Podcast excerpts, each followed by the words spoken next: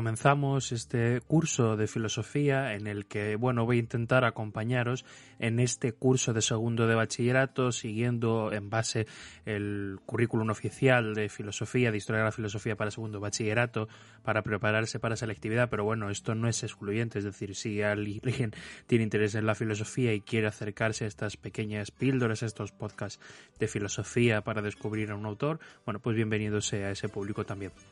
Empezamos con uno de los filósofos capitales no solo para la historia de la filosofía antigua, que es con la que empezamos con esta canción de Zorba el griego, sino para la filosofía en general.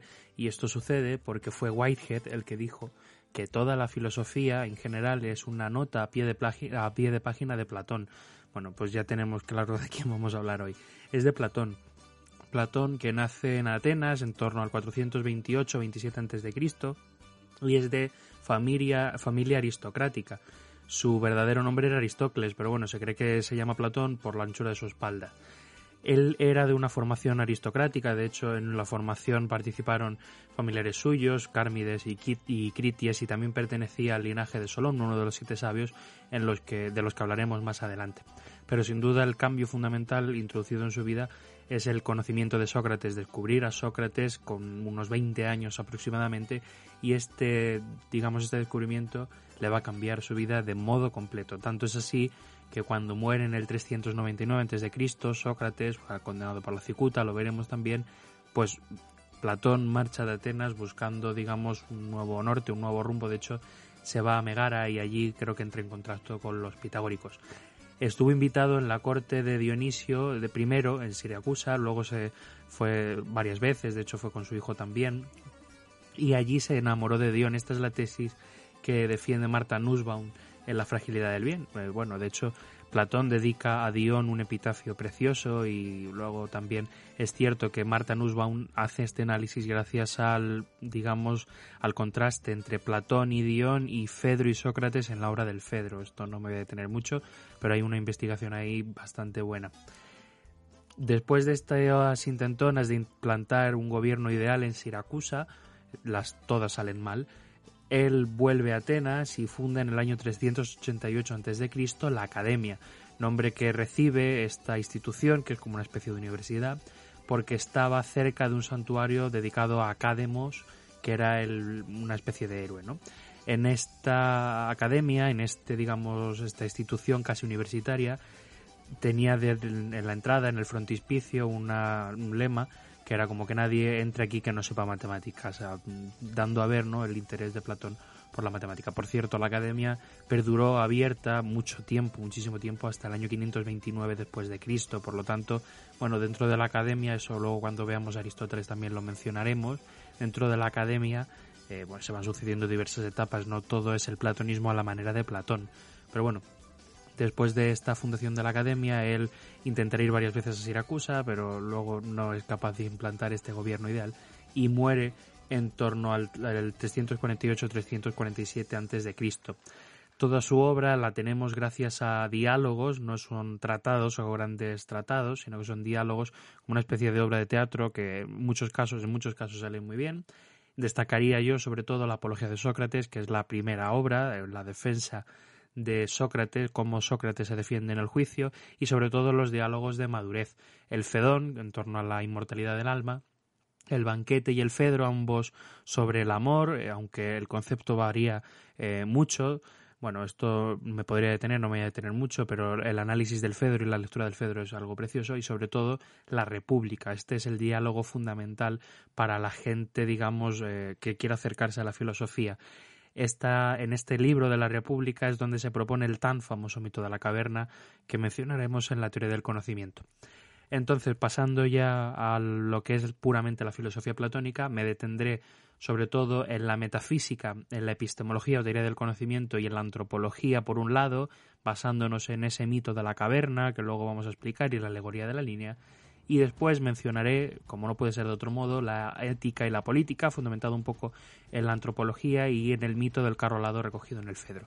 Por lo tanto, vamos allá, vamos a descubrir la apasionante filosofía de Platón y cómo Platón intenta responder a muchos problemas de su tiempo haciendo una lectura de los anteriores, aunque en este caso esos anteriores, esos presocráticos y Sócrates, los veremos mucho después. Bueno, no me detengo mucho más en ello. Vamos allá.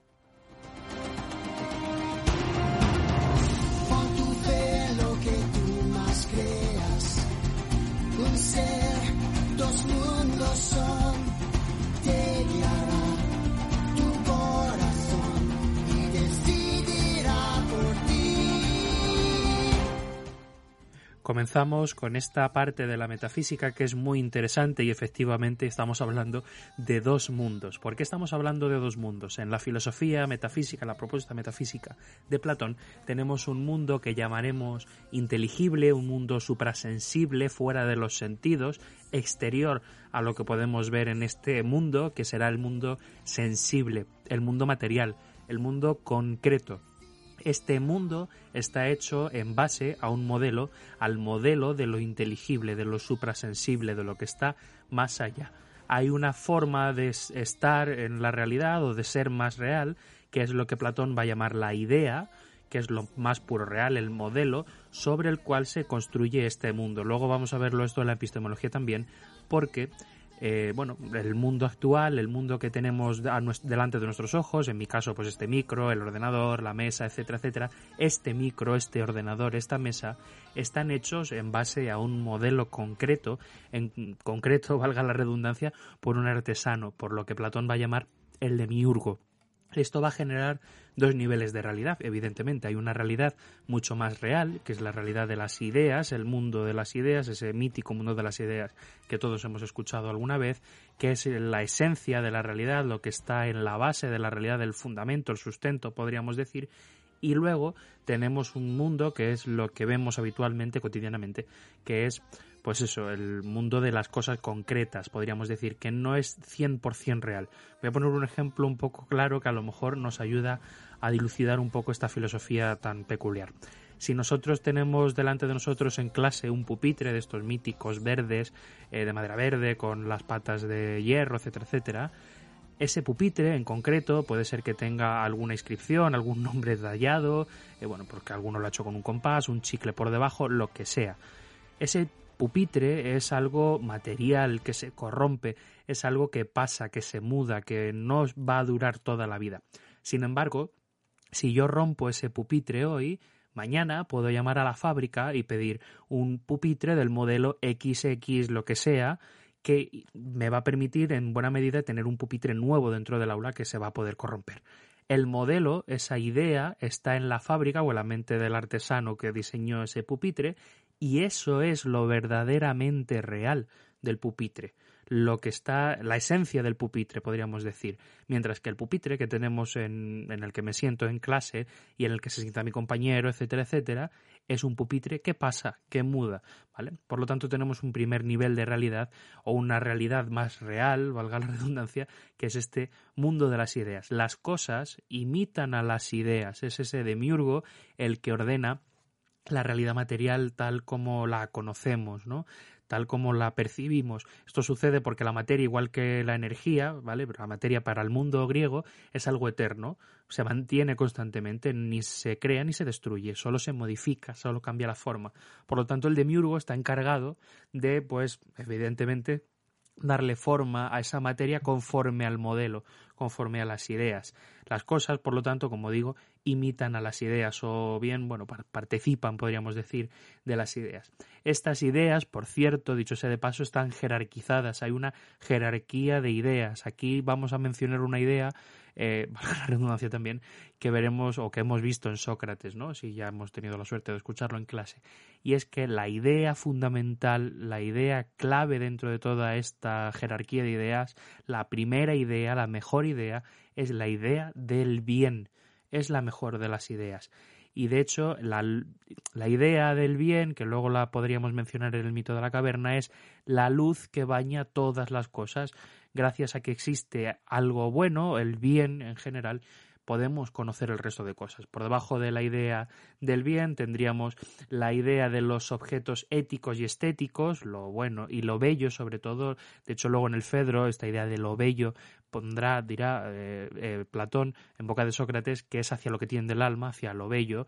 Luego esto en los griegos sucede también que se equipara muchas veces lo bello y lo bueno, ¿vale? El kalos, kayagazos, pero bueno, en esto tampoco me detengo mucho. Y después de esta, de esta idea de los objetos éticos y estéticos, lo bueno, lo justo, podríamos decir mejor dicho, y lo bello, le siguen las ideas de los objetos matemáticos que están ahí a medio camino, ¿no? Entre lo real y lo no lo real, sino lo material y lo inmaterial, mejor dicho, y por último las ideas de las cosas, la de esta mesa y el modelo del pupitre que hemos visto. Esto sucede también gracias a que tenemos una, teoría del conocimiento que va muy afín con este mito de la caverna. Si nosotros tenemos dos modelos de realidad, evidentemente vamos a tener dos modelos de conocimiento. Tenemos dos maneras de apresar el mundo conforme sea lo que estamos apresando. Es decir, si yo me quiero acercar a las ideas o yo me quiero acercar a, sí, este conocimiento mejor o más real, más fidedigno, podríamos decir, me tendré que acercar o tendré que distinguir de ese conocimiento que veo todos los días por medio de mis sentidos. ¿Cómo sucede esto? El alma en Platón es eterna, esto lo vamos a mencionar también en la antropología, y el alma, siendo inmortal, ya ha visto todo en el mundo de las ideas. Es decir, el alma, al ser una parte, pues eso, más perfecta, inmortal, eterna, ha visto todo lo que hay, todas las ideas, en el mundo de las ideas y por lo tanto ya no le pilla nada de nuevas. Sin embargo, cuando se une con el cuerpo, que es una unión accidental, esto lo vamos a mencionar ahora después en la antropología, evidentemente este alma como que pierde facultades, ¿no? Se entra como una especie de cárcel corporal que la aturde, ¿no? Que la, un poquito como que la tonta, ¿no? Por lo tanto, en el alma ya están inscritas todas las cosas reales, todo lo bueno, podríamos decir, y lo único que tiene que hacer es recordarlo, ¿de acuerdo? Darle, en lugar de como hacer nacerlo, la verdad, como veíamos en Sócrates o veremos en, este, en los episodios siguientes, lo que va a hacer es recordarlo, ¿de acuerdo? Si nosotros tenemos dos niveles de realidad, volvemos a esto, tenemos dos niveles de conocimientos. No vamos a querer acercar siempre al mejor de los conocimientos, esto es evidente. Por lo tanto, vamos a distinguir entre dos modelos de conocimiento uno que va a ser el conocimiento de las cosas materiales, o lo que Platón llama la opinión, la doxa, y el conocimiento de las cosas reales, de lo inmaterial, de las ideas, que es la ciencia, la episteme. Así ya tenemos una línea de conocimiento dividida en dos, una parte que pertenece a la opinión y otra parte que pertenece a la ciencia, al verdadero conocimiento. Dentro de la opinión tenemos esa imaginación que llama Platón eicasía, esa creencia que Platón llama pistis, ¿de acuerdo? Ya tenemos aquí dos maneras de conocer, que esto ahora lo vamos a poner en relación con el mito de la caverna, en cuanto acabe de esta pequeña explicación. Y tenemos dentro de la ciencia el pensamiento, podríamos decir, una especie de pensamiento monológico, es decir, de, de mí mismo, como un monólogo, ¿no? Algo así, de mí conmigo mismo, que esto lo va a llamar dianoia, y después tenemos la verdadera inteligencia, que es la noesis, lo que llamamos a veces la inteligencia discursiva, el diálogo. Gracias a ese diálogo podemos conocer verdaderamente las ideas, lo que son las cosas. Por eso Platón escribe en diálogos, esto es obvio. Pero bueno, gracias a esta alegoría de la línea presento brevemente ese mito de la caverna, la antropología y después ya procedemos con la ética. Vamos allá.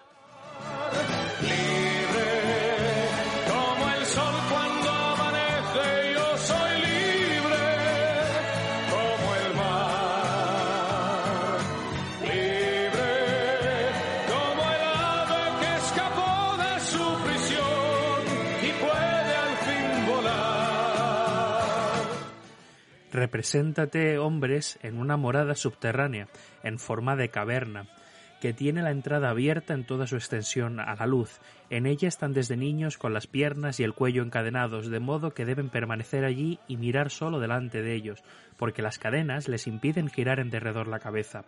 Más arriba y más lejos se halla la luz de un fuego que brille detrás de ellos, y entre el fuego y los prisioneros hay un camino más alto, junto al cual imagínate un tabique construido de lado a lado, como el biombo que los titiriteros levantan delante del público para mostrar por encima del biombo los muñecos.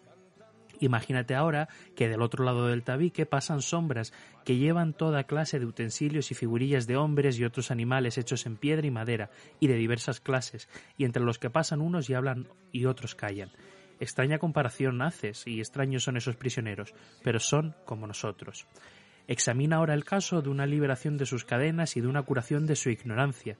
¿Qué pasaría si naturalmente les ocurriese esto? Que uno de ellos fuera liberado y forzado a levantarse de repente, volver el cuello y marchar mirando a la luz y al hacer todo esto sufriera y a causa del encandilamiento fuera incapaz de percibir aquellas cosas cuyas sombras había visto antes. ¿Qué piensas que respondería si se le dijese que lo que había visto antes eran tonterías y que ahora en cambio está más próximo a lo real, vuelto hacia cosas más reales y que mira correctamente? Y si se le forzara a mirar hacia la luz misma, ¿no le dolerían los ojos y trataría de eludirla volviéndose hacia esas cosas que podía percibir por considerar que éstas son realmente más claras que las que se le muestran?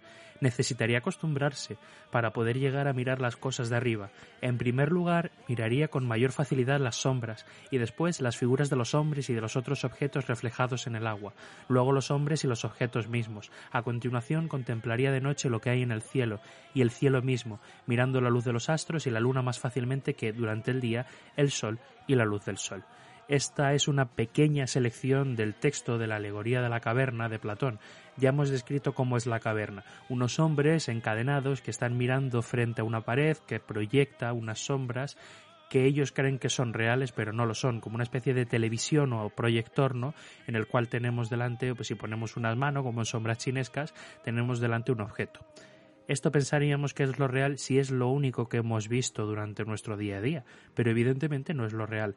Una vez uno de los prisioneros se escapa y es capaz de pasar estas sombras, volverse sobre el tabique y ver estos objetos y salir primero con gran dificultad durante la noche para poder acostumbrar la vista y después durante la mañana, él va a ser el que vea la verdadera realidad él va a ser el que la conozca. El conocimiento es algo ascendente, nunca mejor dicho. Salimos hacia la luz, hacia esa idea del sol, a, ese sol que es la idea del bien, hacia aquello hacia lo que tendemos todo el tiempo. Una vez, eso sí, ha descubierto esa idea del bien, esa verdadera realidad, el prisionero está condenado en buena medida, no condenado en sentido estricto, pero bueno, está obligado, mejor dicho, a volver a la caverna, a contárselo a sus compañeros y hacerles partícipes de esa realidad. No en vano, Platón se está acordando aquí de su maestro Sócrates, que fue condenado por decir verdades en buena medida, y de hecho la gente le juzgó como loco, como loco juzgaban a ese prisionero que es capaz de volver a contárselo a sus compañeros.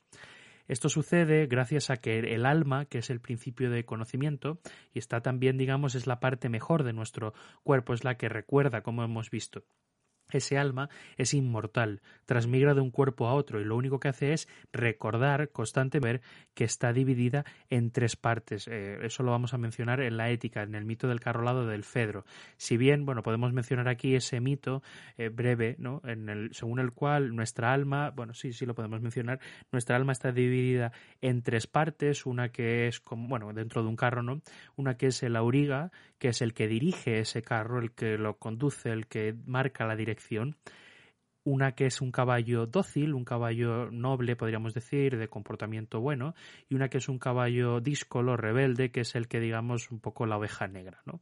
Estas son las tres partes en las que vamos a dividir nuestra alma. Eh, una parte, digamos, prudente, que dirige, que está alojada en el cerebro, una parte que es eh, la de los buenos sentimientos, que la colocamos en el tórax, en el corazón, y otra que es la parte, digamos, un poco más díscola, eh, que es pues la parte del estómago, ¿no?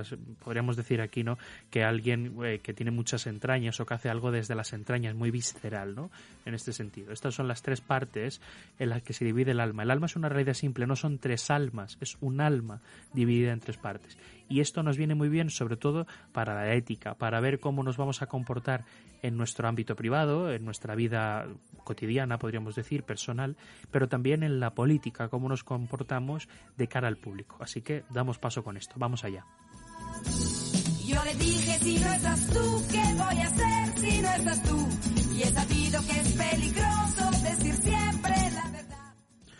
Igual que en Sócrates, igual que tenemos en Sócrates, para Platón la verdadera virtud es la práctica, el hábito, y es el hábito de conocer lo bueno. Es decir, aquel que conoce lo bueno no quiere obrar de otro modo que no sea bueno. Por lo tanto, la falta de virtud es evidente que es algo equivalente a la ignorancia, como habíamos visto en Sócrates.